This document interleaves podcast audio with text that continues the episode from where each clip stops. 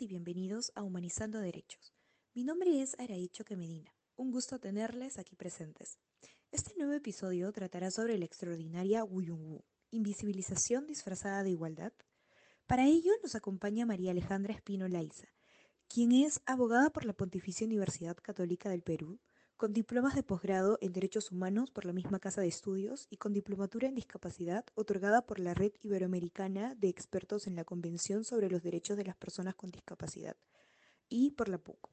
Especialista en género, población LGBTIQ y discapacidad. Estuvo a cargo del consultorio Úniques de la Facultad de Derecho de la PUC y del consultorio de prevención contra el hostigamiento sexual de la misma facultad.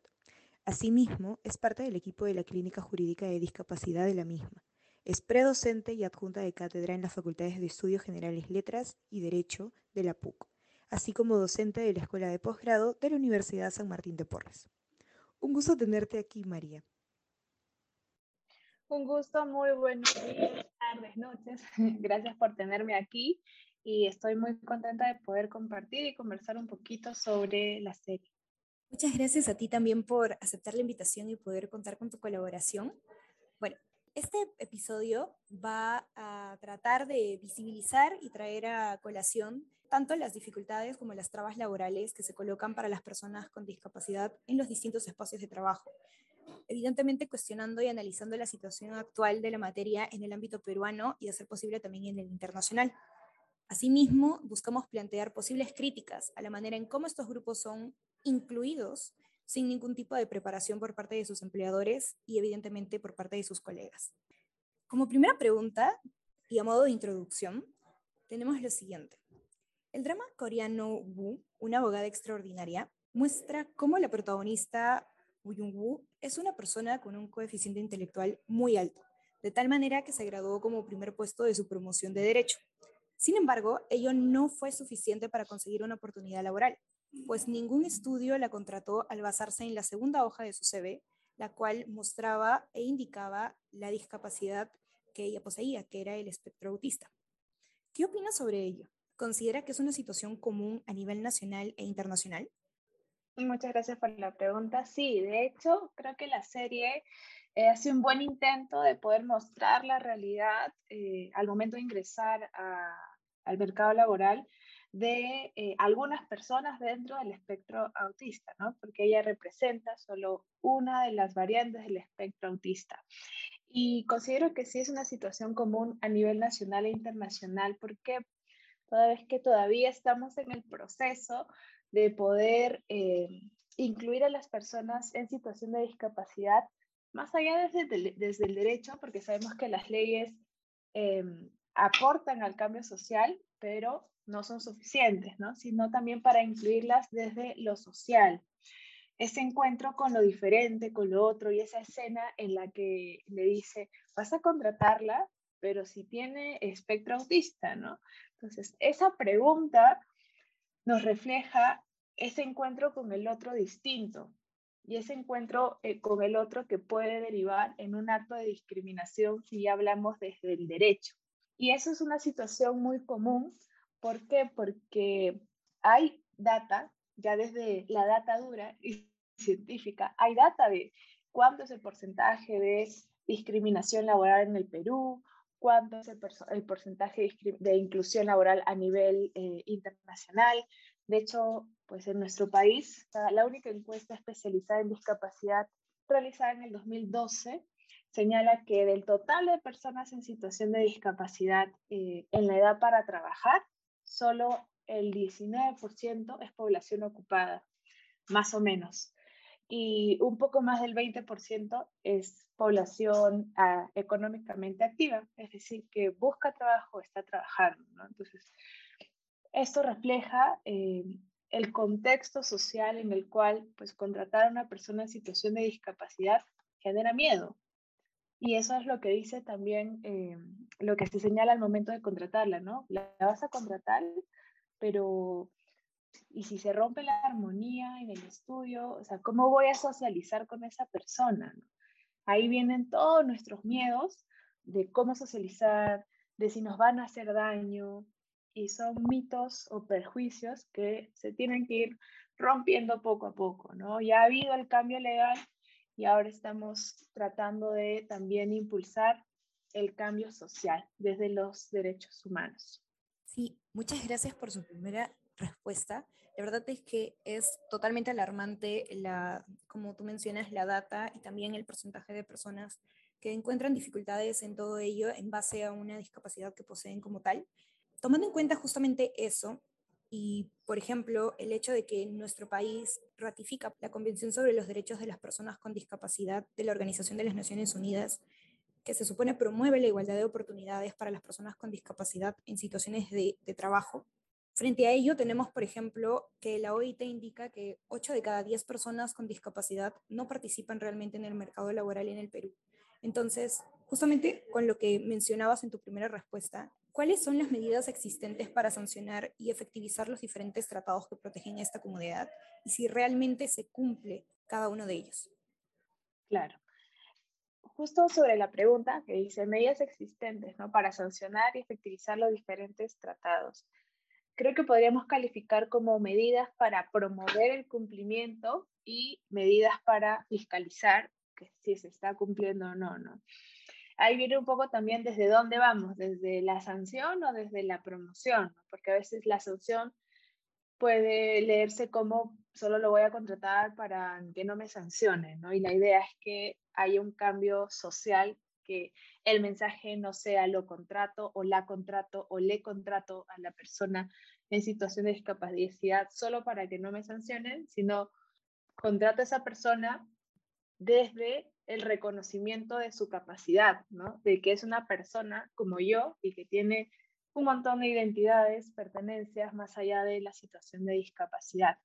Entonces, empezando por las medidas de promoción en lo laboral, específicamente, eh, la convención se ha traducido en nuestro país en diferentes normas, como la ley 29973, Que si una empresa, por ejemplo, realiza un ajuste razonable, pues los puede, lo puede deducir del impuesto a la renta. Ahí está el término tributario, deducir. Además de eso, existe también una medida promocional para empresas promocionales de personas en situación de discapacidad, es decir, que tengan más o menos que más del 50% de la planilla eh, contratada a personas con discapacidad, que tienen ciertos eh, beneficios al momento de postular a eh, servicios en el Estado, ciertos incentivos, ¿no?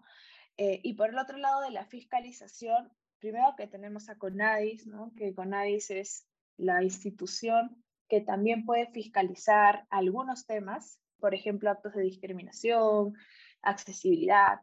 Y también tenemos a la SUNAPID, que más adelante seguramente hablaremos eh, a mayor detalle de la cuota laboral. Y sumado a ello, pues están las normas laborales que hablan sobre la no discriminación. La ley 29973 generó un cambio en la ley de productividad y competitividad laboral, en la cual un acto de hostilidad en el sector privado es el no dar el ajuste razonable. Es un acto de discriminación y por tanto el o la o les trabajadores en situación de discapacidad pueden denunciar ese acto de hostilidad con los mecanismos laborales que hay.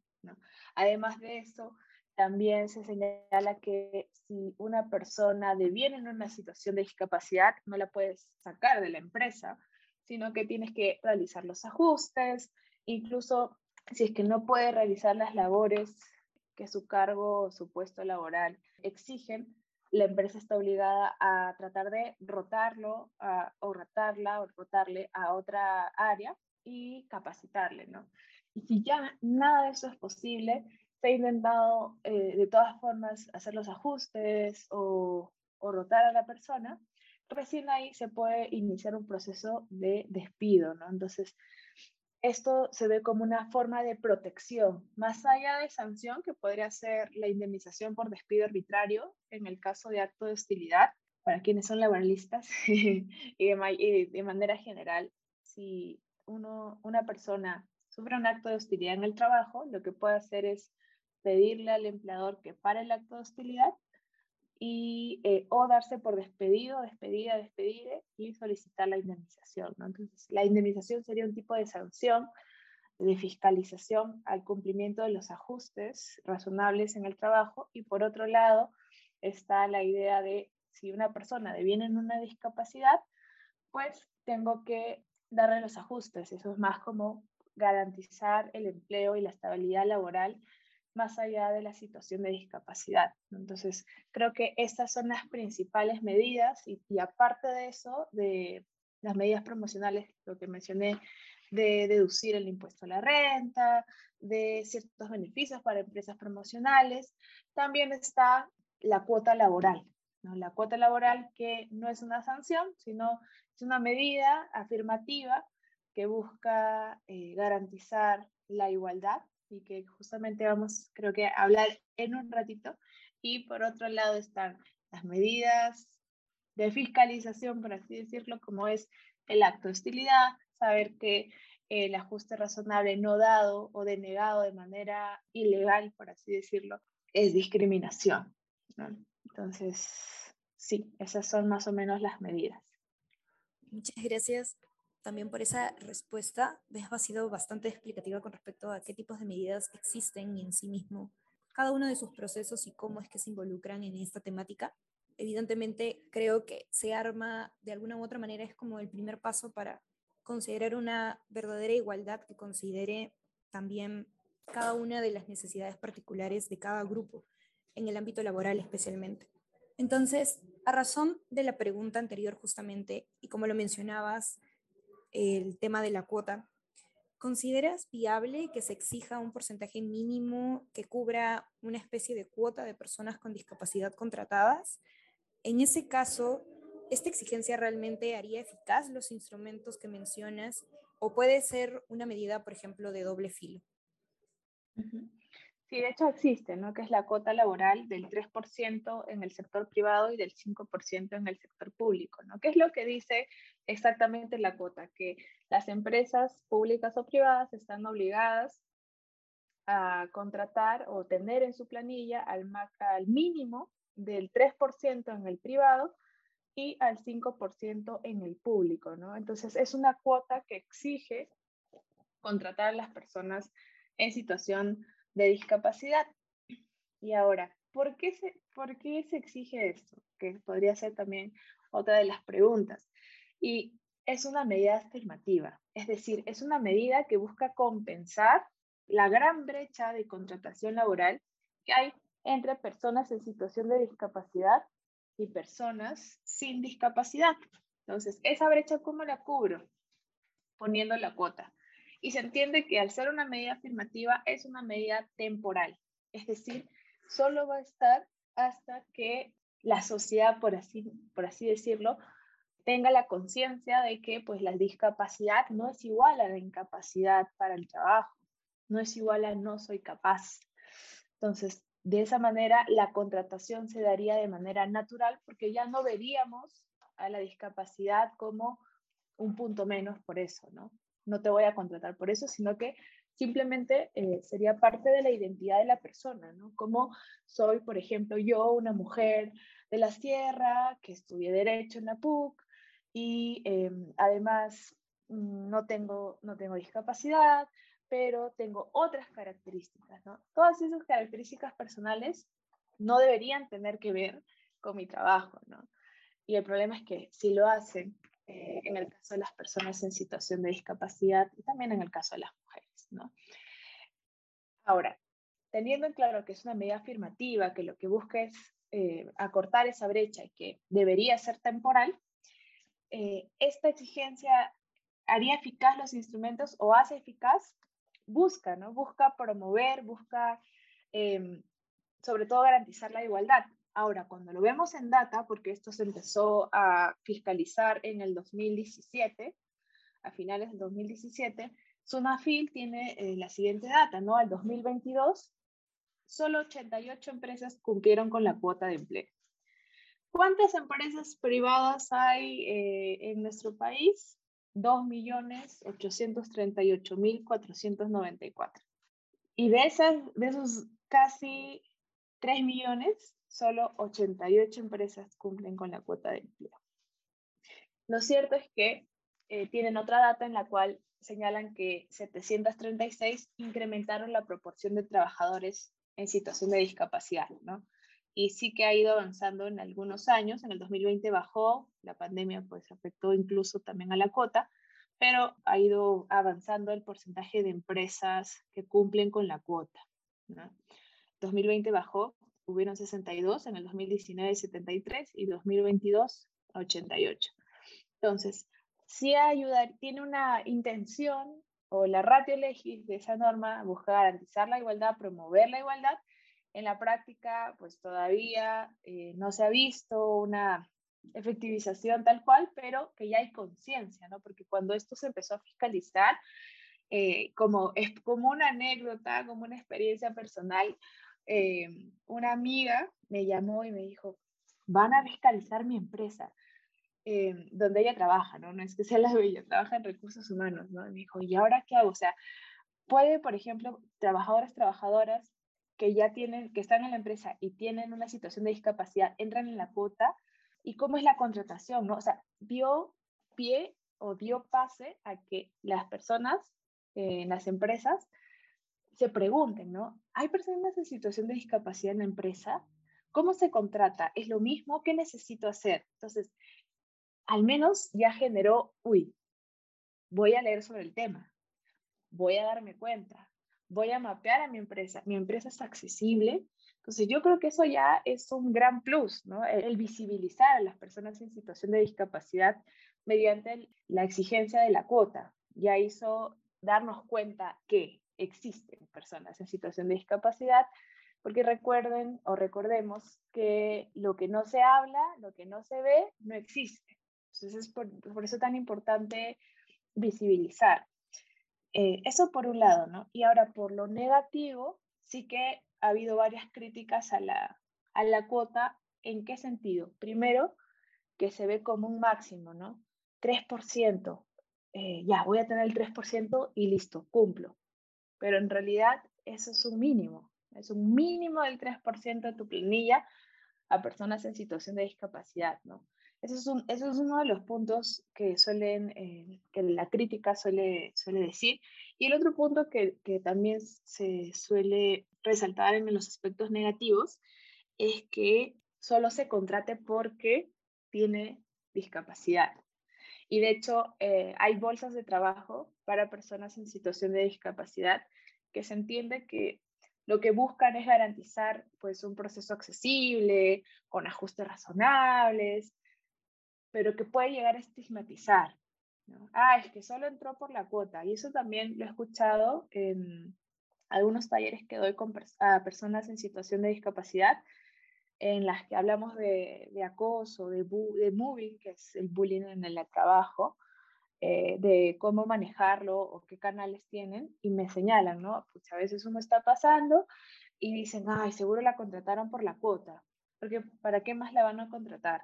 Entonces, eso hace ver cómo, ay, eh, no tiene capacidad y solo le están dando ese privilegio, entre comillas, porque hay una norma que lo exige. Y la otra arma de doble filo, por así decirlo, el otro aspecto de que sea un arma de doble filo es que además de eso también hay estigmas eh, respecto a ellos son privilegiados por esto y yo no. ¿Por qué no hay una cuota para población indígena o por qué no hay una cuota para jóvenes o por qué no hay una cuota para... Entonces los otros grupos en situación de vulnerabilidad también empiezan a salir diciendo por qué no hay cuota para mí, ¿no? Entonces, creo que al final esas críticas son válidas en cierto punto y además creo que es el reflejo de que todavía no hemos procesado que las personas en situación de discapacidad viven en una situación de discriminación pero que eso no significa que son víctimas o solo verlas como víctimas, porque a veces eso es lo que pasa, ¿no? Dices, ay, pobrecita la persona en situación de discapacidad, tienen que haber una cuota para que la contraten, ¿no?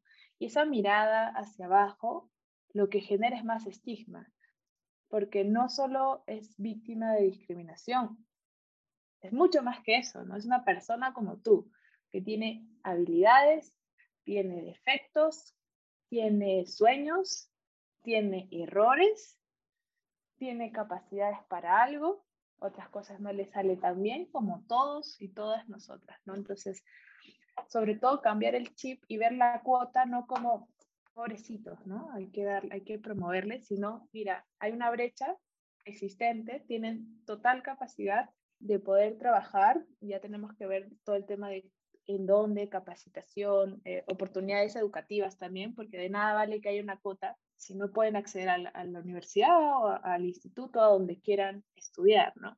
Sino verlos como, como les decía, no, esto es una brecha, esto es temporal, porque como sociedad debemos crecer, ¿no? Creo que todos y todas y todes tenemos ese deseo de vivir en un mundo mejor, ¿no? En, un, en un Perú mejor. Creo que nadie dice, ay, no, quiero vivir en, un, en un país que esté peor, ¿no? Nadie. Entonces, eso conlleva a reflexionar. ¿Cómo estoy viendo a la otra persona? Entonces, la cuota es para mí una buena medida, en mi opinión muy personal, pero que tiene que estar acompañada de este, este trabajo de más de sensibilización que a veces el derecho se aleja, ¿no? Porque el derecho es ya, está la norma, la cumple, si no multa, y no y deja de lado la reflexión, ¿no? ¿Por qué existe? ¿Qué es lo que busca? ¿Por qué no estoy contratando personas en situación de discapacidad? Por eso es que estos espacios como este podcast son tan importantes solo para preguntarnos y reflexionar. La verdad es que está bastante completa la, respuesta. En sí, justo como tú mencionas, es que la medida no quede justamente en la ley, es decir, de que no solo exista una cuota como tal, sino que esta venga acompañada un proceso de sensibilización y visibilización a través ya de la sociedad en sí mismo, porque de nada va a importar que exista como tal una norma, que exista como tal una legislación, pero que esta no se lleva a la práctica a través de cada uno, del comportamiento de cada uno, del día a día de cada uno de nosotros, que formamos en sí la sociedad peruana. Entonces, justamente yendo con todo ello de la mano, a razón de lo mostrado también en la serie, si bien es cierto, el personaje puede caer dentro de varios estereotipos para las personas del espectro autista, porque como tú también mencionas, no hay que generalizarlo. El personaje principal forma parte de, digamos que un punto dentro de todo el espectro autista que, que forma en general el grupo. Se llega a explicar a la larga bastantes situaciones que son muy complejas, especialmente para este grupo por las que tiene que pasar una vez obtiene un empleo, porque como lo muestra la serie, ha tenido dificultad para encontrar uno y cuando lo encuentra se da con, digamos que, con la realidad de más dificultades a través de este. Entonces, ¿tú consideras que los niveles de desinformación a nivel nacional generan que el ambiente laboral llegue a ser hostil para estos grupos? Porque en la serie se ven bastante situaciones especialmente con sus colegas, que se podría decir son contemporáneos con ella, que han estudiado en diversas facultades también de derecho, e incluso también con sus empleadores. Claro, sí. De hecho, totalmente que, que se debe también a la, a la, desinformación, como bien señalan en la pregunta, y que además es a que, ¿cuál es el primer espacio en el cual socializamos? Primero la familia, ¿no? Nacemos, nacemos en una familia y lo primero, con quien primero hablamos es con tu mamá, tu papá, tus primos, tus hermanos, etc.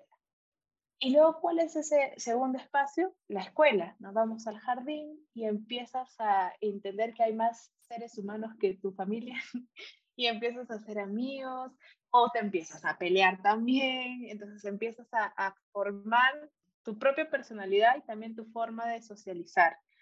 Y pasa que desde el jardín hasta la secundaria, primaria, la universidad, a todos los que nos están, todas las personas que nos están escuchando, les pregunto, ¿cuántas personas eh, con, discapacidad había en su colegio, en su jardín, en su secundaria? O no había ninguna o muy pocas, ¿no? Entonces eso hace que el nivel de desinformación llegue a calar también desde la, desde la piel, ¿no? Yo, yo no he podido socializar con una persona en situación de discapacidad hasta la universidad, ¿no? Y no en la universidad, fue últimos ciclos que empecé a eh, ser parte de la clínica jurídica de discapacidad, ¿no?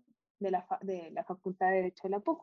Entonces, obviamente en el primer encuentro, en la primera entrevista, tenía un montón de nervios y había un miedo natural, que no era porque yo quería discriminar, sino que nunca aprendí a socializar con personas en situación de discapacidad no porque la socialización sea diferente, sino porque no los veía como yo. Entonces, ese nivel de desinformación abarca más allá del, ambiente laboral, sino que cala desde la educación, desde eh, socializar en un parque desde todos. O sea, si hay una persona, por ejemplo, eso lo vi hace unos días, ¿no? Era un parque de, chicos, de, chiquitos, chiquillas, en, en, donde vivo, en mi ciudad, y, y llega también un, un, niño con síndrome de Down. Y claro, todas las mamás lo ven, ¿no? y están muy atentas a que cómo socializaban con los otros niños.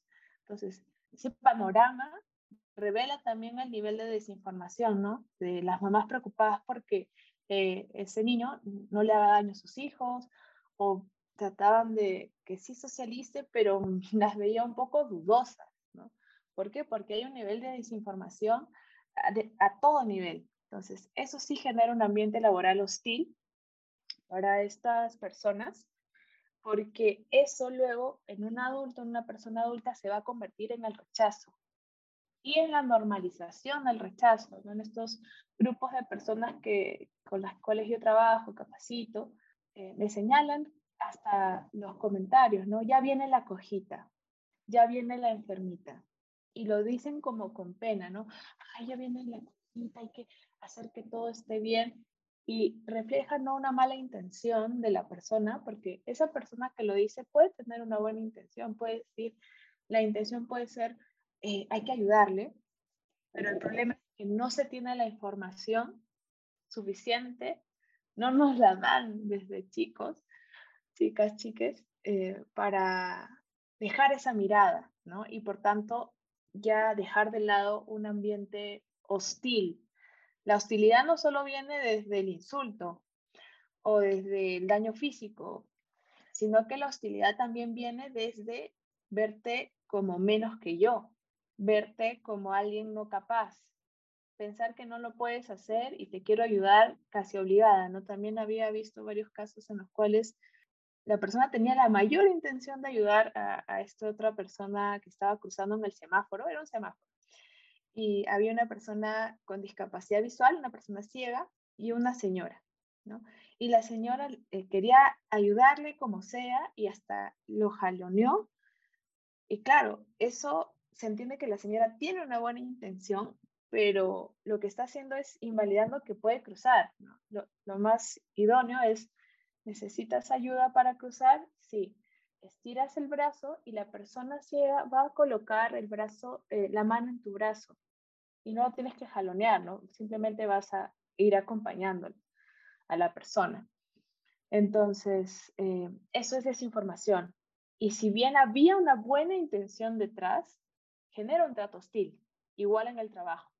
Entonces, esa desinformación, lo que quiero llegar es que esa desinformación es tal que genera la hostilidad, ya sea con la intención de realmente discriminar, hacer sentir mal a la otra persona, y también un acto de hostilidad que deviene de una intención buena, de ayudar. por eso es tan importante siempre preguntarle a las personas, ¿qué es lo que te hace sentir bien? ¿Qué necesitas? ¿Cómo te puedo ayudar? No, no necesito nada, estoy bien, gracias. Listo.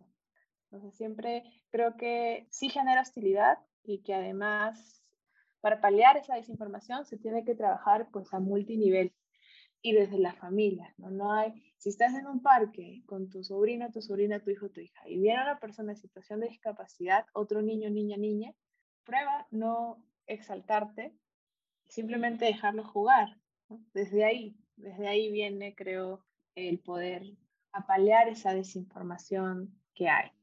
Pero creo que sí se puede, poco a poquito sí, se va a poder y se va a ir cambiando las cosas, espero. Y desde la Comisión de Podcast, en general desde el equipo completo de derechos humanos, también esperamos eso.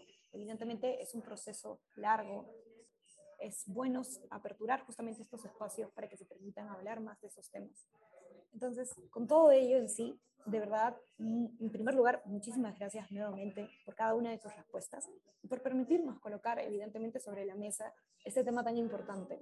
Es necesario, como se ha mencionado a lo largo de la entrevista, conversar sobre todo esto, justamente porque, y claramente me permito citar parte de tu respuesta, lo que no se ve no existe, como tú lo has mencionado. Entonces, estas personas, estos grupos existen y justamente ello lo que torna necesario e importante para nosotros como sociedad entender que la visibilización es tarea conjunta. en sí. No es que estemos separados de ello. Una pregunta que me ha hecho mucho pensar es la que has hecho con respecto a si en mi kinder o en mi jardín o en mi colegio yo conviví con alguna persona con, con determinada discapacidad y la respuesta es que no tuve la oportunidad recién hasta secundaria. Y si puedo hablar un poco de experiencia propia, fue de alguna u otra manera complicada, no por parte de nuestros compañeros, sino por parte de, la de los mismos educadores, que tampoco tenían de alguna manera la preparación específica que requería para, para poder ayudarnos en general a la convivencia con todos y especialmente con, con este grupo de personas. Entonces, nuevamente muchísimas gracias por permitirnos este espacio y claramente por cada una de sus respuestas. Muchísimas gracias a, a ustedes, súper feliz de, de, estar aquí conversando y, y pues quería cerrar esta participación señalando que la discapacidad no significa incapacidad, solo eso. Gracias. Muchas gracias a ti también y bueno, los y las invitamos a seguirnos en los próximos episodios de Humanizando Derechos y a seguirnos en todas nuestras redes sociales. Hasta la próxima.